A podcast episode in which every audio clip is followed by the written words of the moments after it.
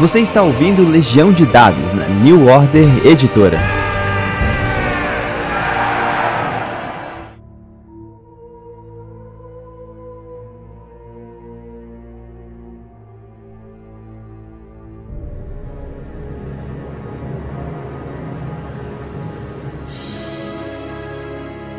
Saudações, narradores e jogadores. Meu nome é Pedro Borges e essa é a Legião de Dados. Mais uma vez, hoje, para a alegria da galera, eu tô com o Luciano. É, a gente tá aqui para conversar sobre quem, quem, quem? De mente um top 5.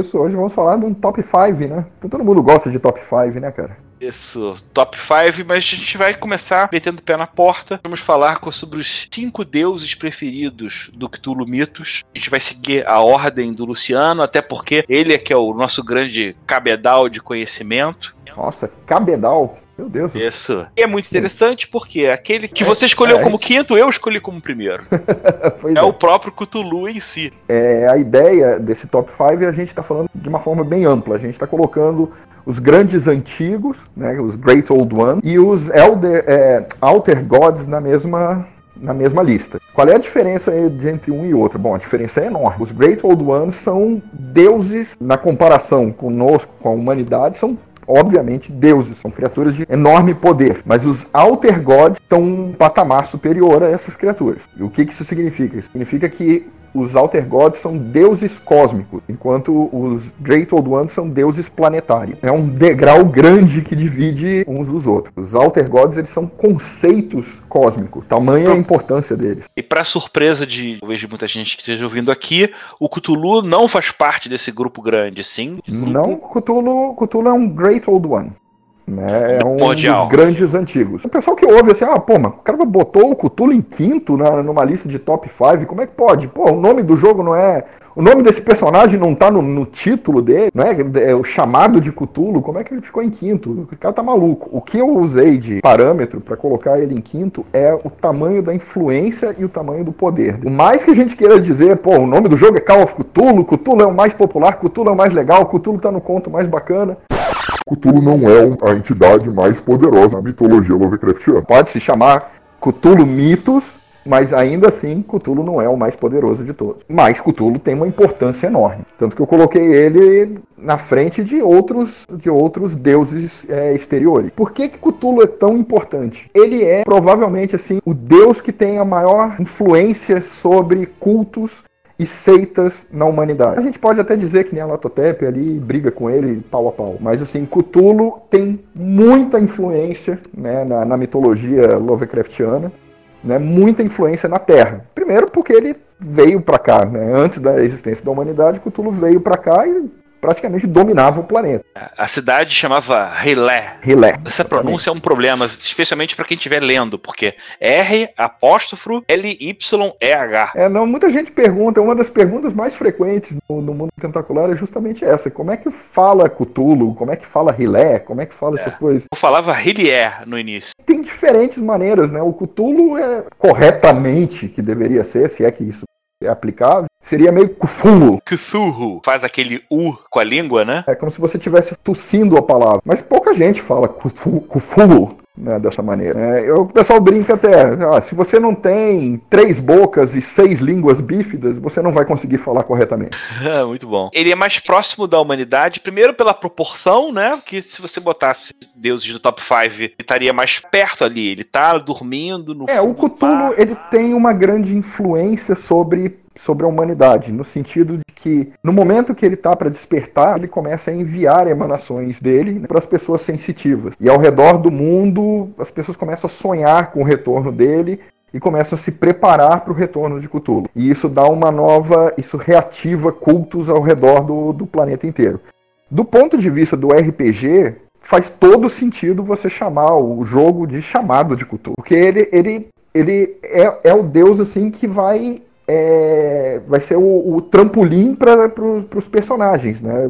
É o, é o deus mais próximo assim que dá para você ver uma aventura, dá para você contemplar o que vai ser uma aventura de Cthulhu. É porque ele mexe com cultos, ele é, ele mexe com, com raças que, que são subordinadas a ele. Tem a aparência mais maneira de todos os. Tem uma aparência bizarra, né? Que é maneira. Não à toa o Cthulhu vende bonequinhos e, e plush, né? Aqueles brinquedos de A, própria, a própria cara do Cthulhu acaba sendo um objeto bastante de interpretação criada. Que, se eu não me engano, no conto você tem um ídolozinho, né? Que é um bonequinho, mas ele tá encolhido, né? Ele é essa criatura que a gente conhece de ter asas, ser largo e ter uma boca, um rosto cheio de tentáculos. Como ele tá Sim. encolhido, mesmo ele sendo bizarro, você ainda nem tem noção direita de como é que É, você não tem noção exatamente do que, que ele é, né? Do que, que ele representa. O Cthulhu, no conto, ele é apresentado realmente como The High Priest of the Old Ones. Quer dizer, o- é o alto sacerdote dos antigos. Então ele era, assim, uma espécie de. de, de- é,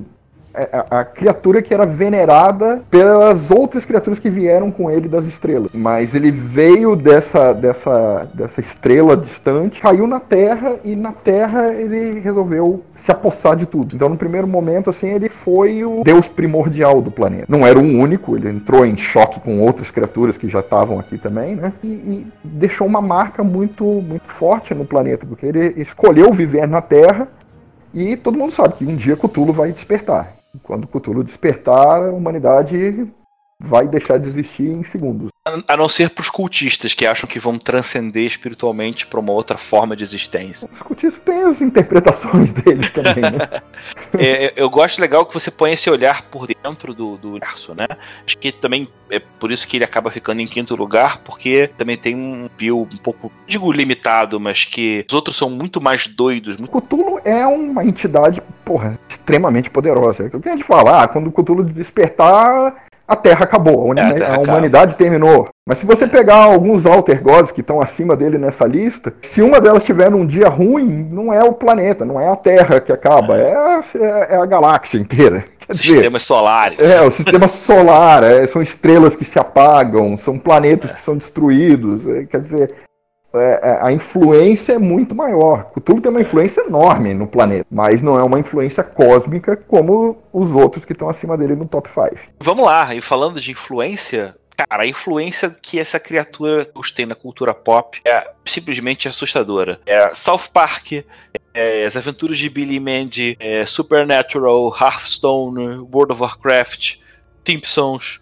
Kim Morty, é, campo da música, a, a banda Metallica tem uma música chamada Call of Cthulhu, o produtor musical, o, o DJ, o- também tem uma composição sobre isso. A influência que é, é, o Cthulhu tem na cultura pop, eu acho que é ser igual. É impressionante, realmente, que, que Cthulhu tenha se espalhado dessa maneira que se espalhou. Porque ele, se você pegar, tudo bem, a história principal onde aparece Cthulhu é uma história muito interessante, é muito boa. É, o chamado de Cthulhu é uma história excelente, né? Mas, assim, ele não seria o principal, mas ele acabou se tornando a principal criação do Lovecraft. É, passou até o Necronomicon, tem gente que já ouviu falar de Necronomicon. Ah, mas eu sei o que é Cthulhu. Dando continuidade, então, nós vamos ao nosso número 4 do nosso top 5. E seguindo a ordem que o Luciano me passou aqui, número 4 nós temos Shub-Niggurath. Shub-Niggurath é o bode ou a cabra negra com, milha- com milhares de crianças. Ele é conhecido dessa maneira. Que é, é o, o bode preto da floresta. Ele é muito sinistro, assim. Ele, ela, isso, seja lá o que ele for. né? Mesmo porque ele não tem gênero, né? embora ele seja chamado de cabra negra, porque ele dá a luz a, a- a várias crianças dele, né? São, Né? são umas criaturas que, que têm umas cabeças com os tentáculos pra cima, né? São, parecem Aham, uns treantes, né? Shub-Niggurath, por que, que ele é tão importante? Bom, para começar, Shub-Niggurath é um alter god, é um deus exterior. Ele não é uma coisa que tá, não é uma entidade que está delimitada a um planeta, como no caso Cthulhu. Ele, ele é muito mais do que isso. Ele é um deus cósmico, ele é deus para os grandes antigos, para, para os Great Old Ones poderiam chamá-lo de deus mesmo. E como quase todos os, os alter gods, ele tem um, ele está ligado a um princípio cósmico. Todos os- esses deuses é, exteriores estão ligados a um princípio cósmico. O princípio cósmico ligado a Shub-Niggurath é vida e desenvolvimento. A multiplicação, a reprodução, a vida, assim, aquele, aquele poder assim é, é, de crescimento da, da, da, da vida, né, da, da existência nos planetas né, e no próprio universo. É, a ideia é que Shub-Niggurath assim, ela é- é- abençoa tudo que vive. Né? Tudo que vive, tudo que é vivo, né, tem um dedo de Shub-Niggurath, que criou aquela, aquela coisa. Aquela, aquela parcela da, da, do universo lá tem um toquezinho de Shubinigurati que permitiu que aquilo crescesse. Aí você fala, ah, mas pô, então Shubinigurati representa a vida, representa a multiplicação, representa a reprodução, quer dizer, são coisas boas. Não necessariamente, porque Shubinigurati também é o caos que está envolvido na multiplicação. Shubinigurati não quer, ah, tá, eu vou pegar aquele, aquele pedacinho ali para multiplicar ali. Não, ele quer tomar um planeta inteiro e cobrir com uma vegetação que está sempre em transformação, uma absorvendo a outra, nada se desenvolvendo por, por, completo. Nos dias de hoje a gente pode fazer um paralelo também a um vírus, né? É uma multiplicação que não tem fim. A ideia dela é descontrole total. Tanto que os, os cultistas de Shubinigurati são exatamente pessoas que seguem essa mesma vertente. tentam é, seguir exatamente isso, de proliferação, fecundidade, é de ter filhos, centenas de crianças, centenas de crias, né? fazer um grande desenvolvimento sempre para agradar a, ao deus dele. Ele surgiu, se eu não me engano, no Dunwich Horror, né? Não, Shubinigurati, ele é do Whisper in the Dark, né? Onde ele é citado pela primeira vez como um deus dos fungos de Yugoth, são os Migô. Os Migô são uma forma de vida espacial, né? No caso, vieram do espaço, que são criados à base de fungos, fungos altamente inteligentes e desenvolvidos, que são conhecidos pelas suas habilidades como cirurgiões. Eles removem o cérebro das pessoas, colocam em tubos e levam para o espaço. Tem algumas pessoas que falam, ah, são os fungos de Yugoth. Yugoth, no caso, é Plutão. É, Lovecraft usou a descoberta de Plutão, que se deu lá no final dos anos 20 ou 30, no início dos anos 30, como ideia. Ah, tá, descobriram Plutão, ok, então eu vou botar uma forma de vida vivendo lá. Então ele colocou os Migos como sendo, como tendo uma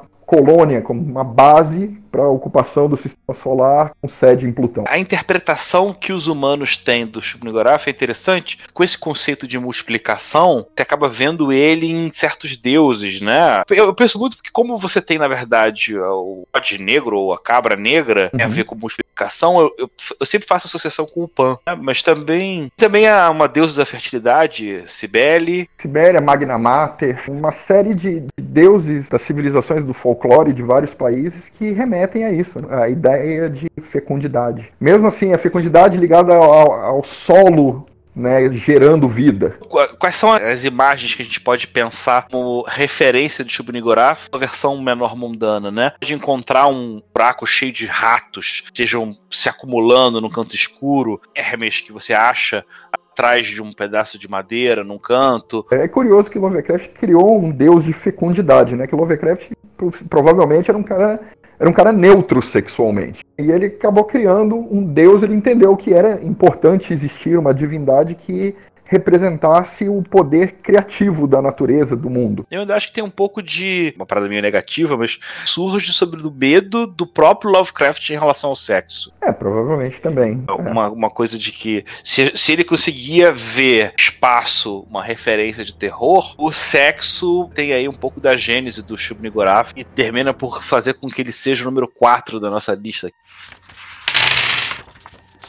Pulamos então para o terceiro lugar, o nosso velho e querido Yog Sothoth. Yog Sothoth. De todos é o que eu conheço menos, mas eu curto dele bastante também. Ele é, assim, um dos principais, é um dos pilares da, da mitologia Lovecraftiana, ao ponto de que algumas pessoas dizem que não deveria se chamar Cthulhu Mitos, deveria se chamar Yog Sothoth Mitos. A, a representação do Yog Sothoth como deus, ele representa nada mais, nada menos do que tempo e espaço ao mesmo tempo. Espaço-tempo, né? Ele é o espaço-tempo. Ele surgiu no, no caso de Charles Dexter Ward, né? O conto onde ele aparece mais, assim, importância é o, é o, caso de Charles Dexter Ward, mas ele também é muito importante no horror de Dunwich. Ele tem uma associação, vejo muitas vezes, com a árvore da vida do lado dos judeus. A ideia é que ele é o tempo e o espaço. Tudo que existe flui através de Yog Sothoth, né? Porque todo Deus mais fraco ou Deus mais poderoso, todo mundo está sujeito ao tempo. Ele vê tudo, sabe tudo e é testemunho de tudo ao mesmo tempo. Né? Ele tem uma, ele é onipresente assim em tudo que acontece, tudo que aconteceu e tudo que vai acontecer, né? Então ele sabe todos os segredos do universo. Então isso aí é muito assimilado por culturas assim que falam, ah não, a cabala é do segredo, é essa justamente essa ideia. Como Yog Sothoth sabe tudo, então Cabala de repente estaria associada a ele. É, outras tradições arcanas, tradições místicas estariam associadas também ao Yog Sothoth como uma, é, como uma espécie de patrono do, dos magos, uma espécie de patrono né, de todas as pessoas que querem explorar a, as possibilidades do universo. Isso, essa, acho, que é, acho que essa que é a chave. Assim como você comentou, o Shubnigurav está associado a uma explicação, o Yog Sothoth está associado a uma coisa, um saber, né, um conhecimento. É, um conhecimento por causa dessa faceta de ele sabe tudo.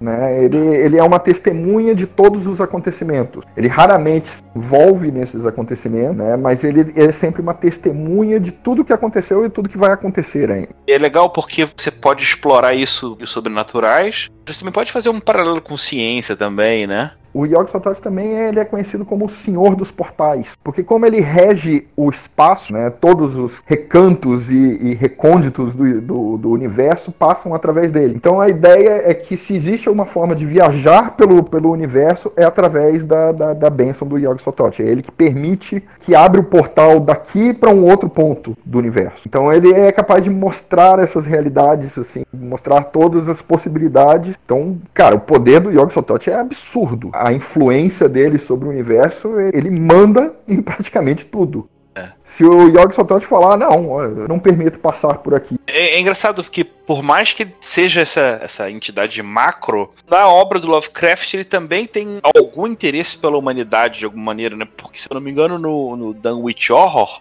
É, ele, ele é mais chamado nesse caso como um, um patrono né, de uma família, né, uma família de, de feiticeiros de Nova Inglaterra, uma cidade chamada Dano, que se sujeitam a ele há muito tempo e que vem nele uma, uma forma de ganhar poder e de ganhar influência. Então eles fazem com que um membro da, da cabala deles seja é, inseminado e dê a luz a um filho de Yog Sothoth. O Yogi Sothoth é curioso, porque embora ele não, não liga para a humanidade, o Yogi Sothoth é poderoso demais para ligar para a humanidade, mas ele se sujeita de tempos em tempos a fazer esse tipo de coisa, de fornecer magia, de fornecer conhecimento e de, de ter criaturas que são criadas através dele. Se eu não me engano, a, a mulher impregnada no Dunwich Horror é Lavinia Watley, né? La, Lavinia Watley. Tem gêmeos. É, ela tem o Wilbur Watley, que é o gêmeo mais humano, por assim dizer, que realmente a, a, aparência dele não é exatamente humana, mas ele pode se passar por humano. E ele tem um irmão que é mantido na casa, porque ele é invisível, e o desenvolvimento dele é totalmente diferente. A gente brinca que ele puxou mais ao pai. Ele também é explorado por outros autores, né, cara? Tem uma, uma, história curta chamada, que acho que é a Jornada da Avó, um cara chamado Anders Fager. É engraçado que hum. ele também é um pouco diferente, porque é uma tribo de, de humanos que parecem meio que cachorros ou, ou cães, né? Que fazem sacrifício pro Yog Sothoth para ficarem diferentes. E, só que no caso deles, ele é, eles pedem ajuda de Yog Sothoth proteger os bruxos deles do Dagon. A forma como o mito se é muito interessante. A última história do Lovecraft, se eu não me engano, o Haunter of the Dark, o personagem principal chama o Yog Sothoth para para abençoar os caminhos, é. Talvez esse seja, junto com Cthulhu, um dos deuses que tenham tido mais interpretações múltiplas de outros autores. Ele é muito interessante, porque ele é muito aberto a interpretações. E Yog Sothoth, ele não é necessariamente um deus maligno. É, é outro deus que é poderoso demais para ser considerado simplesmente bom ou mal. Mas eu acho que ele tem um mais de ordeiro do que de caótico. Ele precisa de ordem para reger, né, todo o universo. Se ele não tiver ordem para comandar os, os, caminhos e vias de viagem de, de portais para um lado para o outro, o universo entraria em colapso. Olha que legal, como já dá para fazer uma posição, né? O caos do Shub-Niggurath contra a ordem do Yog-Sothoth. Eu já penso já num jogo que seja uma briga entre dois cultos, cada um tentando puxar para um lado, né? Eu acho muito legal essa, essa parte. Tem algumas campanhas que exploram justamente isso. Que os cultos humanos, eles lutam por qualquer, qualquer coisa que caia da mesa né, dos deuses. Então, de vez em quando um, surge um artefato, ou surge uma magia, ou surge uma criança abençoada, ou seja lá o que for, e os cultos podem disputar isso no tapa, né? Mesmo que os deuses são os patronos deles, não estejam nem aí, né? Segunda entidade mais poderosa, mais interessante para o Luciano Guiel? Esse é totalmente caótico, ele é, tanto que ele é chamado de caos, né? Ele é o caos rastejante. O nome dele é Nyarlathotep. Esse é mal. Ele não é mal, tá? Por, por ser, ah, sim, é, ah, tá, uma criatura má, ele é maligno. Né? A diferença do Nyarlathotep diante de todos os outras, de todas as outras entidades, e é o que realmente faz a diferença, é o que o Nyarlathotep realmente se importa com a humanidade. Interage, né? É, não, não se importa, ele interage com a humanidade. Pro bem ou pro mal, a humanidade tem um apelo interessante para ele, que faz com que ele, ele lance os olhos assim em cima de, de uma pessoa, ele escolhe uma determinada pessoa e aquela pessoa ali ele vai ou vai ajudar ou vai fazer alguma coisa, mas no final sempre vai acabar em tragédia, sempre vai acontecer alguma coisa terrível. Nyarlathotep ele é um, é um desses alter gods, é um deus exterior. A ideia é que ele é o seguinte, ele é a consciência dos deuses. Ele é, é ele é o que eles chamam de grande sátrapa né, da corte de Azatote. Ele é o, o, responsável por cumprir todos os desejos do Azatote. Ele é o, ele é o surfista prateado do Azatote. Por isso que ele é chamado justamente de Arauto, né, de Azatote. Ele é um mensageiro, a voz do Azatote. O Azatote não pode falar, então ele fala através de Nyarlathotep. Agora, ele tem uma coisa que atrapalha, né, que não só por o caos rastejante, ele também é o deus de 999 formas. Possivelmente até mais do que isso, se sabe. É, possivelmente são 999 formas na Terra, só na Terra. A ideia é que Nyarlathotep ele se importa ele tem um interesse, esse interesse na humanidade. Então, como é que ele se manifesta esse interesse? Ele se manifesta de uma forma assim, ele se apresenta como deuses diferentes para diferentes povos, para diferentes civilizações. Ele, ele não apenas se interessa pela humanidade, como ele gosta de interagir com ela e de manipular a humanidade de uma maneira assim. Ele oferece coisas que ele sabe que isso, ah, isso aqui pode destruir essa civilização. Ah, mas tudo bem, eu quero ver como é que vai acontecer. O, o, o nome, o nome me remete a alguma coisa egípcia. Tem alguma relação? Alguma coisa? Tem. O, a ideia é que, segundo os mitos, né, o Nyarlathotep entrou no nosso planeta através do Egito. Então a primeira forma dele foi como, como o, o oh. faraó negro. Chegou na Terra, teve uma influência enorme dentro do Egito, lá, lá atrás, né, influenciou várias dinastias, entregou magia, fez com que as pessoas começassem a, a, surgissem os primeiros cultos, quer dizer, Nyarlathotep teve uma influência muito grande. Se não me engano, isso aí começa é naquele no, no conto é, a Procura de Kadhafi, né? É, na Procura de Kadhafi ele figura bem importante, mas ele, ele aparece mesmo num conto curtinho chamado Nyarlathotep, que ali apresenta o qual, qual o ethos dele mesmo. É, é aquele cara assim que anda de cidade em cidade, chega numa cidade e apresenta uma inovação, olha só, pessoal, eu tenho isso aqui para mostrar para vocês. E aquilo ali, as pessoas vão começar a disputar aquela coisa como se fosse uma dádiva, vão começar a lutar por aquilo, vão se ajoelhar diante daquilo, e mais cedo ou mais tarde aquela coisa que era, que era um presente vai se transformar na perdição de todo mundo. E no final Nealdo até termina rindo, que é o que ele gosta de fazer. Muito bom, isso me lembra aquele, acho que um filme muito antigo chamado Acho que Os Deuses Devem Estar Loucos. E no, no meio da África, piloto de avião deixa cair uma garrafa de Coca-Cola, garrafa cai do céu daquela tribo que nunca tinha visto nada parecido, né? Cada um uhum. acaba encontrando um uso diferente para aquela, aquela garrafa, um para para como, como rolo de amassar comida, outro para fazer barulho. É, é um presente dos deuses, né? Mas é. no final das contas todo mundo briga por aquilo, né? É, na porrada e o a história meio que começa com o protagonista sendo obrigado a envolver aquilo. Ele tem essa pegada também, de ser o cara que apresenta uma coisa que no início é, é útil, é, é maravilhoso. O entre coisas assim que, ele, que as pessoas reputam a ele. Ele possivelmente foi o cara que ensinou a adoração a divindades à humanidade. Ah, esse cara é mal. Foi mal, Luciano. É. Mas ele é mal, sim.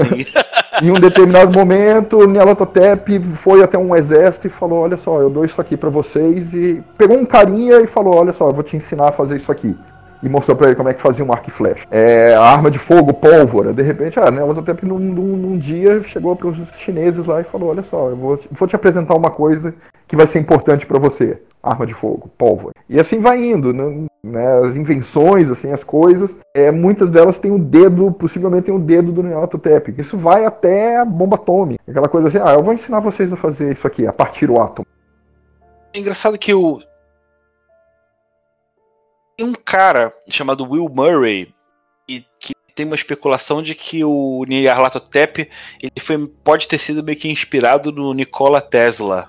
Tem, tem uma história dessas, que o Tesla seria um avatar do Nyarlathotep, por causa das inovações dele, da, do salto, assim, leap of logic, o salto de lógica dele, né, foi grande demais, então de repente alguém influenciou ele, ou de repente ele próprio é, é Nyarlathotep. Mas o Nyarlathotep é aquela coisa, ele cria, ele cria as coisas, ele e acha interessante, é como se fosse um grande experimento, como se fosse uma uma, uma, uma, uma colmeia, não uma colmeia, uma, como se fosse um formigueiro e que ele gosta de ficar observando como é que aquilo vai, é, é, como a influência dele dentro daquele formigueiro vai, vai mudar as coisas. A história vai ser mudada através do que ele, do que ele oferece e da, da manipulação dele.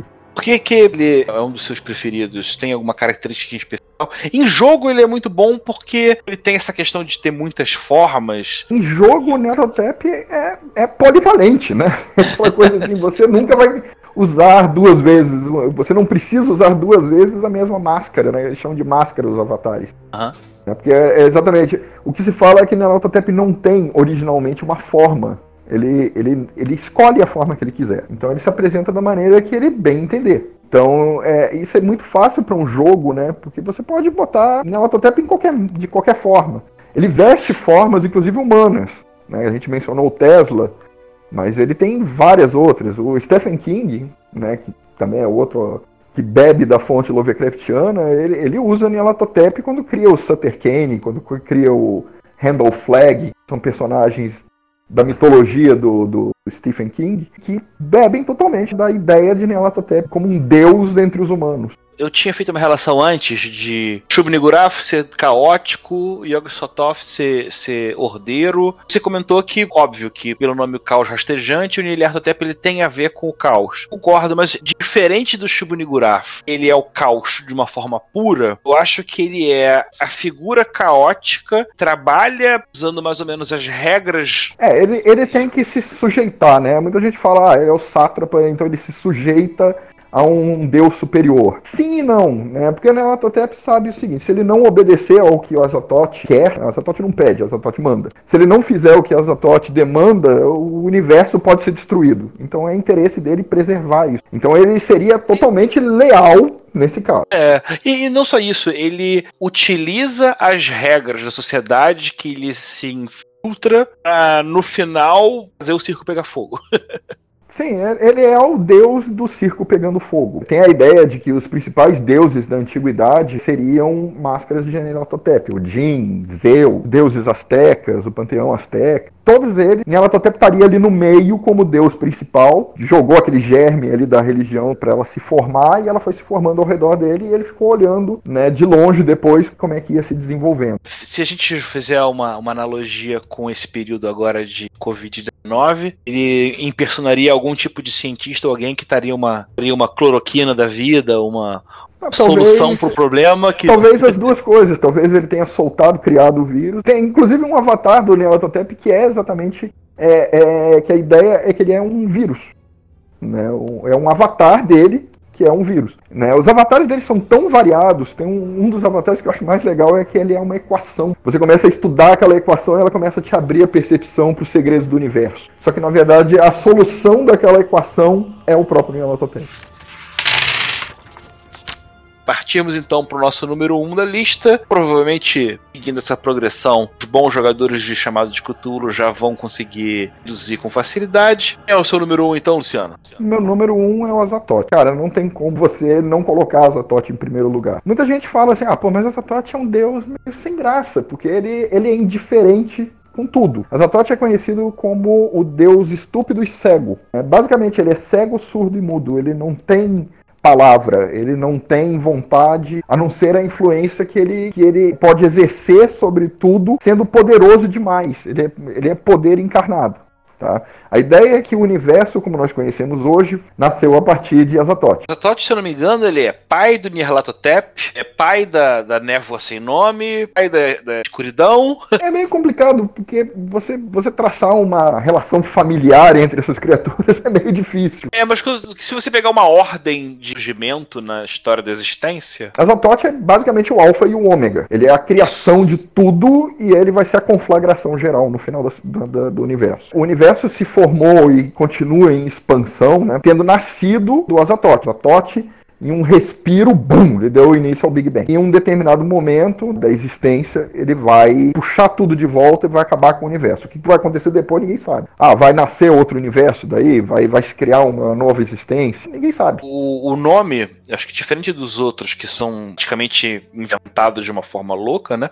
Acho que você possa buscar uma referência aqui e ali. Um cara chamado Robert M. Price, ela aposta que o Azatoth é uma combinação de o um nome de uma cidade bíblica chamada Anatot com um Azazel. O Robert Price ele é um pastor, se eu não me engano. Ele é, ele é um religioso. Ele tem, cara, ele escreveu coisas assim, os ensaios dele são muito bons. Ele é um estudioso do Novo Testamento. Eu, eu li bastante coisa dele, assim, em prefácio de livros, de antologias, de, de contos e tal. E é onde ele era chamado para falar um pouco a respeito. Pô, é fantástico. O Azatoth ele é chamado de caos nuclear, o deus cego idiota, né? Na hora que ele fez a expansão e criou o universo, a consciência dele se apagou. Tá? É, ela foi anulada totalmente no momento da criação. Tipo, surgiu no Big Bang e desde então apenas é. Né? Tanto que ele vive no que se julga ser a, a, a corte de Azatoth, fica no centro do universo. Se o universo tiver um centro, o centro dele é a corte do Azatoth, é onde ele está. E onde, basicamente, ele fica girando como se fosse uma estrela com outros deuses orbitando ele. É basicamente o que ele faz. Ele está ali orbitando, é, sendo orbitado por outros deuses. Vez ou outra ele se estende. E quando ele se estende, o universo inteiro prende a respiração, porque ninguém sabe o que vai acontecer.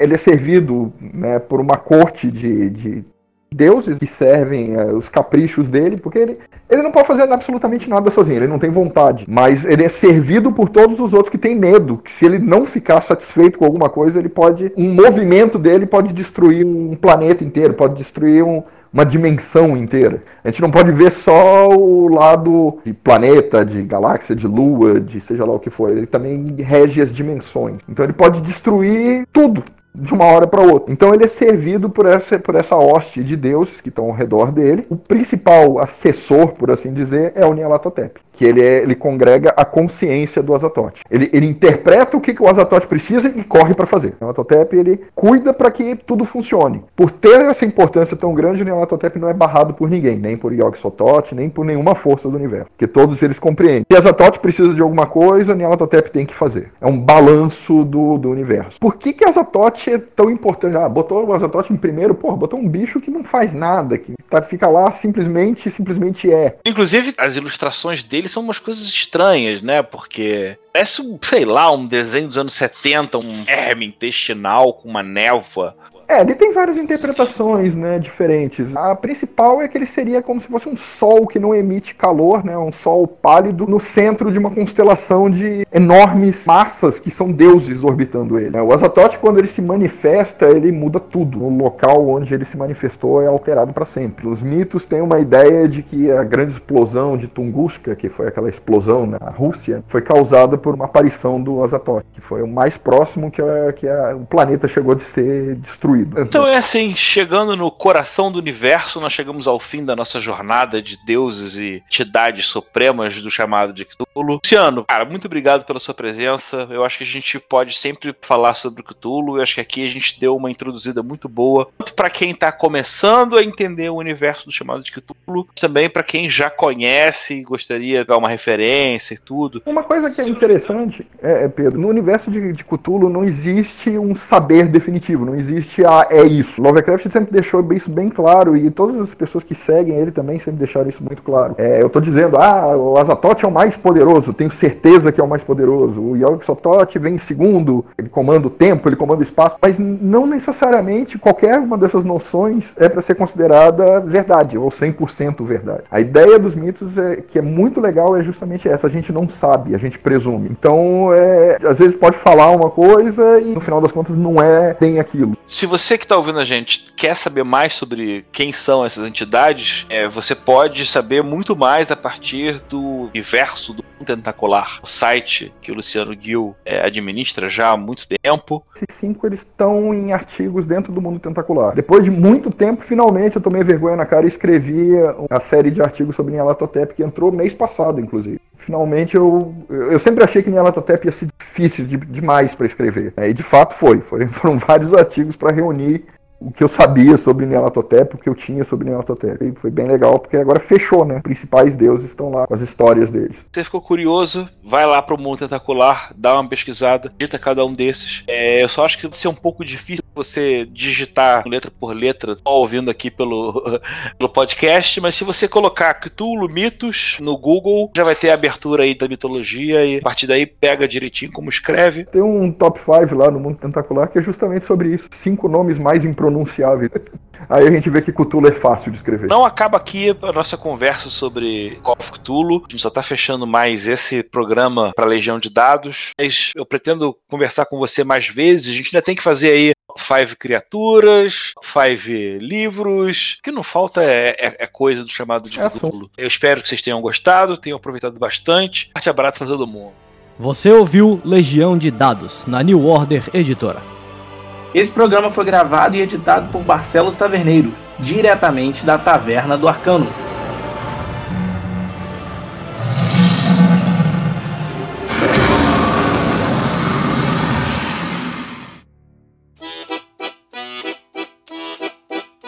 Sem rumo seguiam na noite fria. Pararam num pub enquanto chovia. Aproveitaram pra algo beber.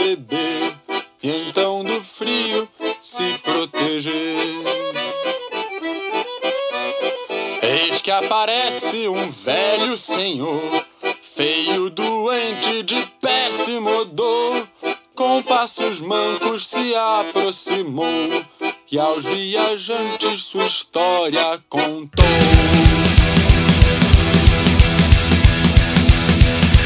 Meus bons amigos, prestem muita atenção.